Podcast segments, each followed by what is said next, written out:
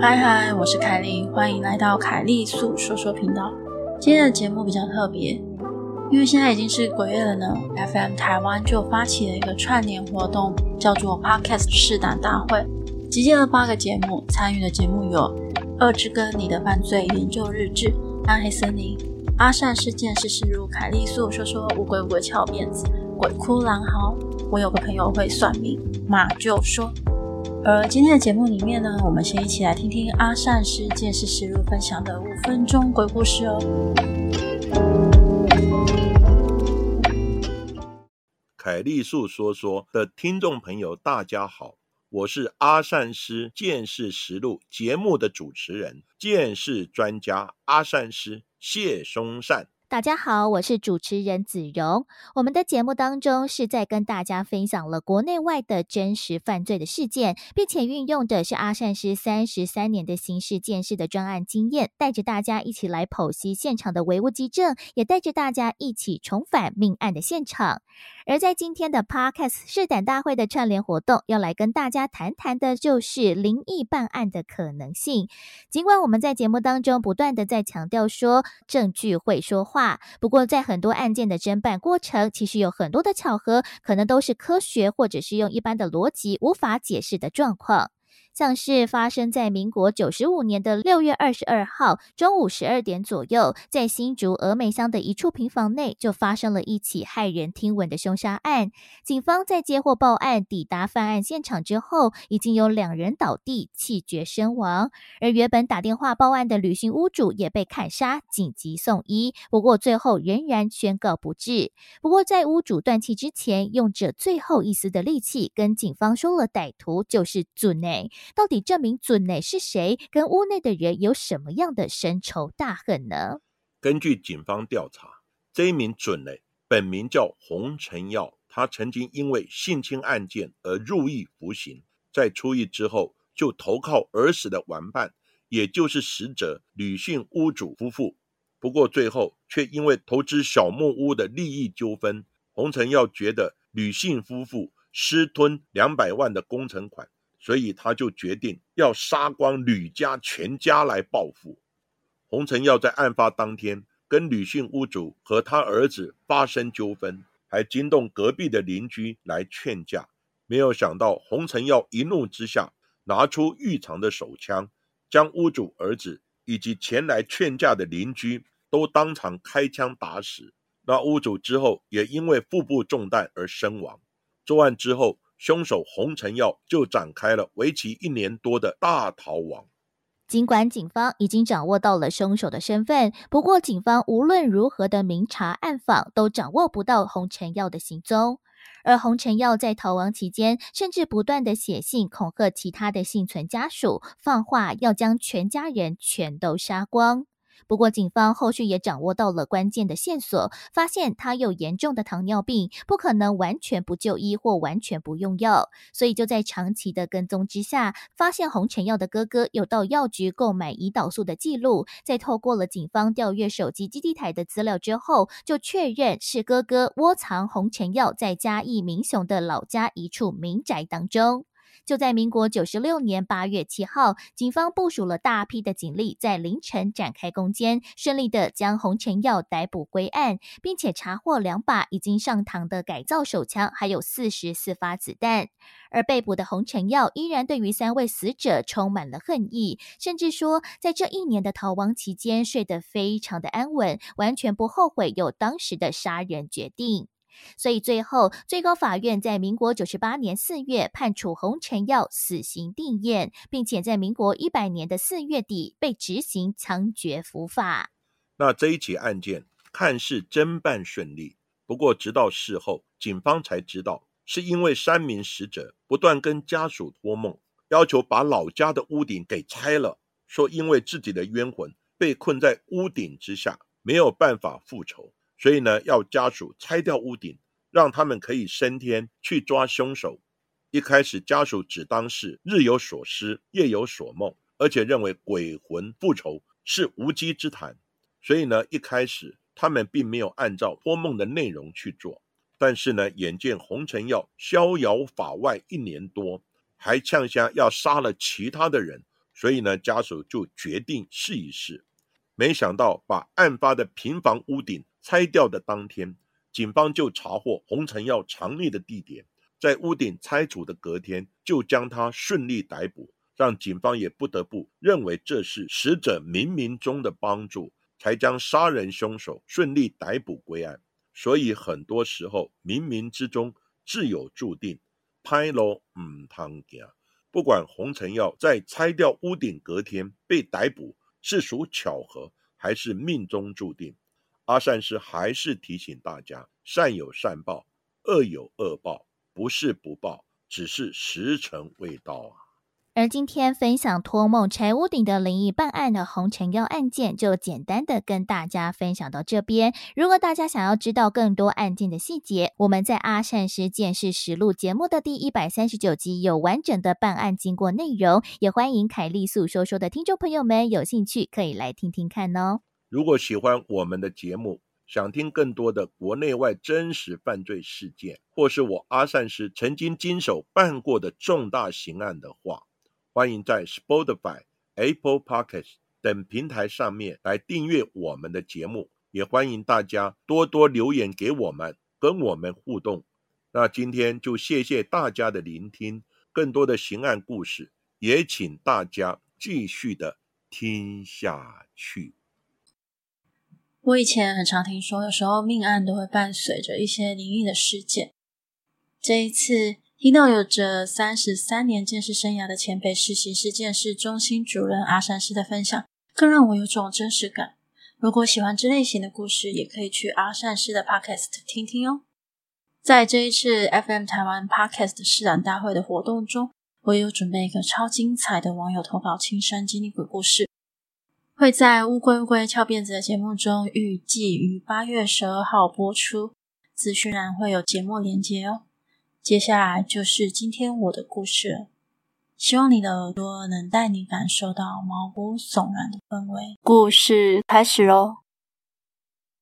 这件事是在我很小的时候发生的，至今我仍记忆犹新。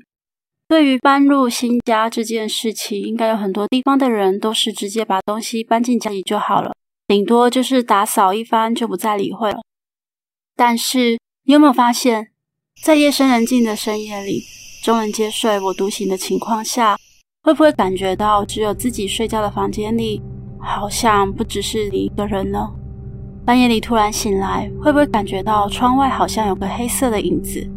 你看不到他的五官，但却感觉得到他正站在黑暗中，默默地注视着你。有的时候，你睁大着双眼，适应了黑暗的你，是不是开始发觉，房间里的东西好像有了生命一样？开始蠢蠢欲动着，会不会刚有了睡意，房间里就突然有点什么声响？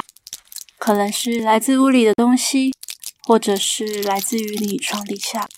这些可能是因为你在搬进新家的时候没有请法师来做法事的原因。在我们马来西亚农村地区，习俗非常多，每逢初一十五，大街小街，大多数的妇女，她这些日子都是在这些老习俗中度过。除了这些，搬新家的习俗则更为繁琐慎重了。搬进新家到底有多少事要做呢？首先要在每个门边都放上两个小碟子，添上灯油，里面除了放着灯芯以外，还得放硬币，大多都是一毫两毫的硬币。除了这个，还要请来法师做法，跟请众多亲朋好友前来祝贺，过过人气。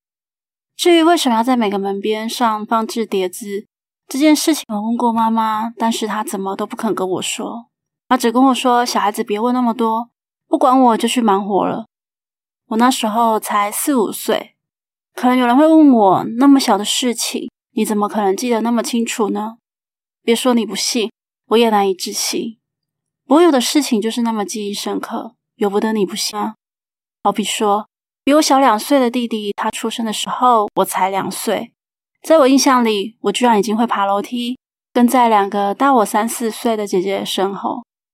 还记得那时候，妈妈在坐月子，而我们每个人都吃过奶奶给妈妈做的月子饭，特别好吃，特别香。而今二十六岁的我，当着他们的面说妈妈的月子饭里面是什么菜色跟什么汤，他们一个两个都很诧异。因为他们听完之后都被我吓到，说我那个时候最多虚岁也只是三岁，怎么可能记得起那么久的事呢？但确实以前妈妈的月子饭就是那些东西，所以他们也就相信我是真的有印象。话说回来，搬进新家的时候，碟子除了放置在门的两旁以外，楼梯的第一层跟最后一层的楼梯也都要分别放置。而请来的法师是一个五十多岁的大叔。他穿着一件只有电影里面才看得到道士袍，在大门对着楼梯口边上放着一台木桌子，而上面放着的酒杯跟黄符都是在现实生活中很少看见的。那一天，妈妈很早就把我们赶回老房子里面睡觉。当我们小的时候，哪里肯那么听话？口头上虽是应声附和，实际里我跟两个姐姐都趴在老房子的走廊边上，看着新家情况。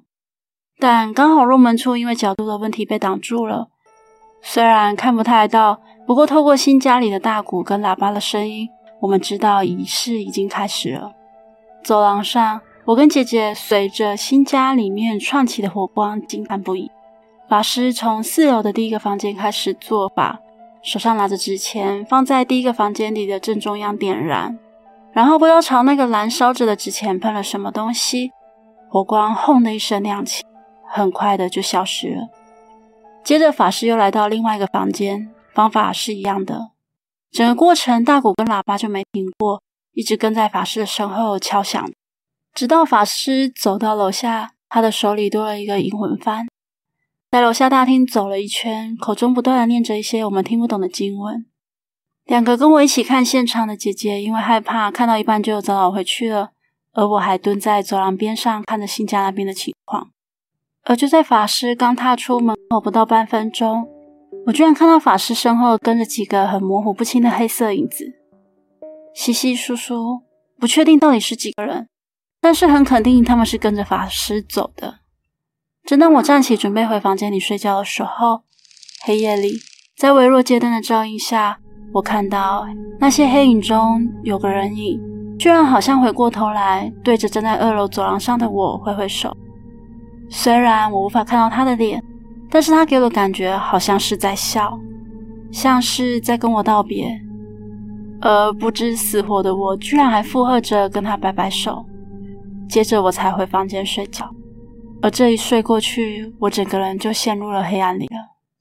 梦中的我来到一个很黑很黑的地方，我走了很久，看到前面有一点点微微的灯光，我以为那是出口啊，便循着那灯光移动着。可是我越走路越小，一条长长的通道怎么都走不完。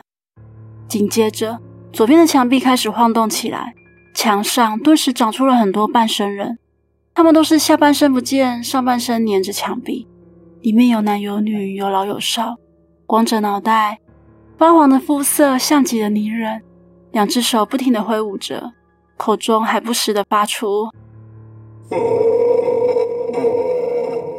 害怕想逃走的我，却始终跑不出这个地方。后来醒过来的时候，我的身边围着好多大人，他们一个个神情慌张的。而妈妈跟爸爸看到我醒来之后，开心的说不出话，还不时的跟人群中的一个老叔握手，特别的激动。而我记得那个老叔，就是在进新家做法事的法师，他烧了一张黄色符，让我妈喂我喝，可我不喝。他就用灌的，他还帮忙捏着我的鼻子让妈妈灌。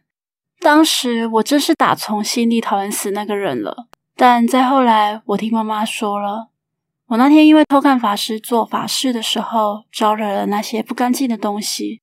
他们趁我意识不落的时候，把我拉到阴间去。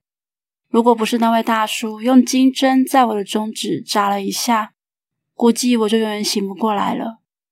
而我清醒的那一天，距离法师做法事的时候已经过去四天了。起初，妈妈还以为是我贪睡，后来发现不对劲，怎么喊怎么叫我都起不来，他们才想起叫法师来看看。后续就是我刚刚说的那些。而从喝完符水后，我再也没有碰见那玩意，几乎天天睡到天亮，特别的安稳。至今已经过去二十多年了，但不知道是不是时间的问题。我好像又开始能看到那个东西了。故事结束喽。